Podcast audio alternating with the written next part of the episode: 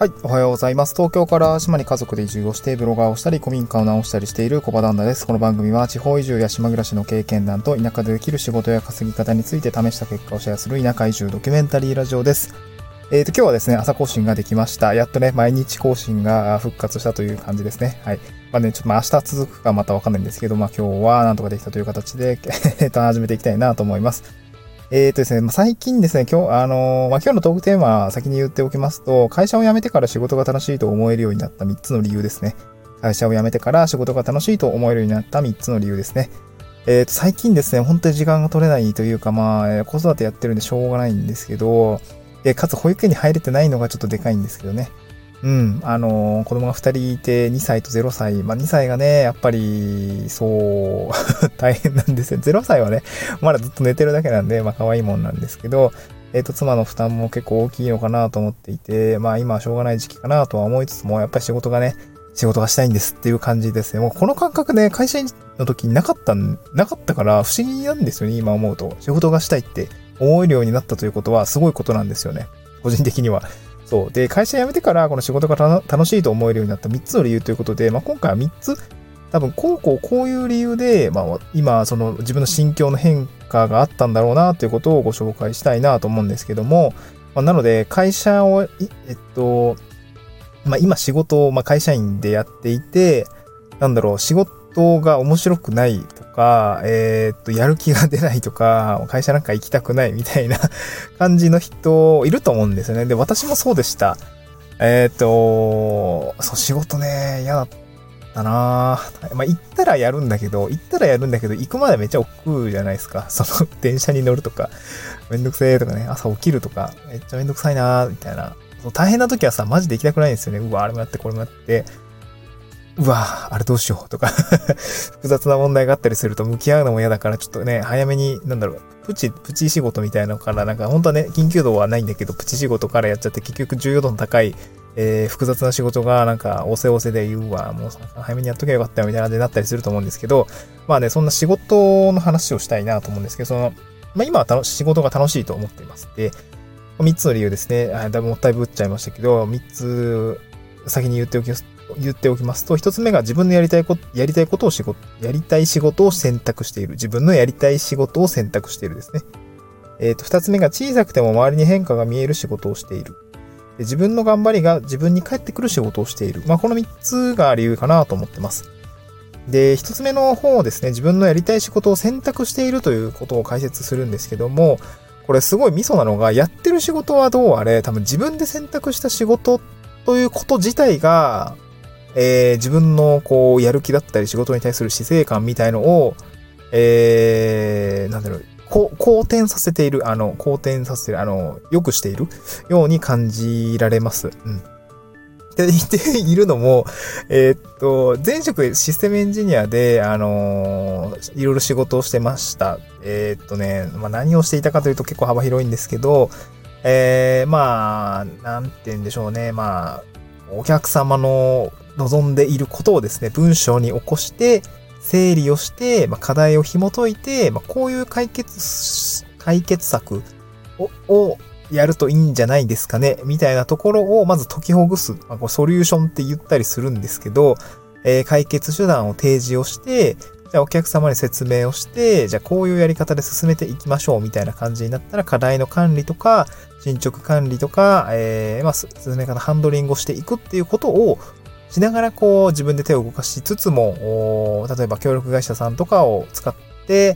えー、っと、一緒に、ま、チームで仕事をしていくみたいな感じになるんですよね。まあ、その時にはやっぱ管理資料とかも必要ですし、まあ、いろいろ巻き込んでやっていく必要があります。で、わからないこともたくさん出てくるので、えー、IT 系であれば、えー、ヘルプデスクとか、えー、なんだろうな、問い合わせみたいなのをしながら、こう、課題を解決していって、前、事柄を前に進めていくっていうことをしているんですね。うん。で、えー、今私は地域に来て何をやってるかっていうと、こちらも、えー、こちらも、こちらはですね、古民家ですね。今地域に入って、まあ、いろんな多岐にわたる仕事があるんですけども、主なメインとしては、古民家ですね、空き家を活用して、えー、リノベーションをして、えー、まあ私が住めるような家にするのもそうだし、まあ地域に一軒家を復活させるみたいな形だったりとか、えー、っとですね、まあ、なんだろう、え、えー、っとね、建物が大きいんで、えー、一部を宿にしましょうとか、えー、集会場にしましょうみたいな形で直すっていうことをやってるんですけど、これがですね、意外とやってることが SE 時代と全く一緒みたいな形で、えー、まあ、プロジェクトを起こして関係者と、なんていうんでしょうね、えー、課題は何でみたいな話をしながら、えー、っと、工務店さんとも話をして、えー、っと、物事を進めていっているっていうような感じですよね。であとは、あの、地域、あとホームページを運営したり、していたりとか、SNS を運用したりしているので、えー、そういうものの、まあ、整理、まあ、こういう感じでやっていくといいんじゃないでしょうか、みたいな話をしたりとか、えー、自分で運用したりとか、えー、あとはですね、うん、まあ、他にも、なんで、なんでだろう。えー、他にも、えー、っと、周りの、まあ、事業者さんですよね。あの、僕のいる、お世話、お世話になっている地域には飲食店さんも、もう今月ね、オープンするんですけど、めっちゃ、めっちゃ喧嘩しなくに 飲食店オープンするんですけど、まあ、そういうね、オーナーさんのお話を聞いたりとか、あと、あと観光農園っていうのも復活、経業って形で復活をするんですけど、その事業者さんのまマーケティングの部分を手伝ったりとか、ウェブ系の部分を手伝ったりとか、なんかいろいろこう支援みたいなものがあって、このままね、あの、SE 時代にこうやっていることとそんな変わりはないな、みたいな感じを、えー、っとね、結局ね、設計書作ったりとか、使用書作ったりみたいな、ウェブのね 使用書作ったりとかしている自分もいて、もうなんかこう、やってる仕事は実はあんまり変わってないっていう感覚がありました。まあ、畑は違えどね、えー、根本的にはこう、どなんていうな、えっ、と、仕事を作ってったりとか、どうやって仕事を進めていけばいいのかを考えながら仕事をしているっていう感じなんで、あんまりやってることは変わんないし、作ってる資料もそんなに変わんないんですけど、まあ、でもね、やっぱ自分で選択していることっ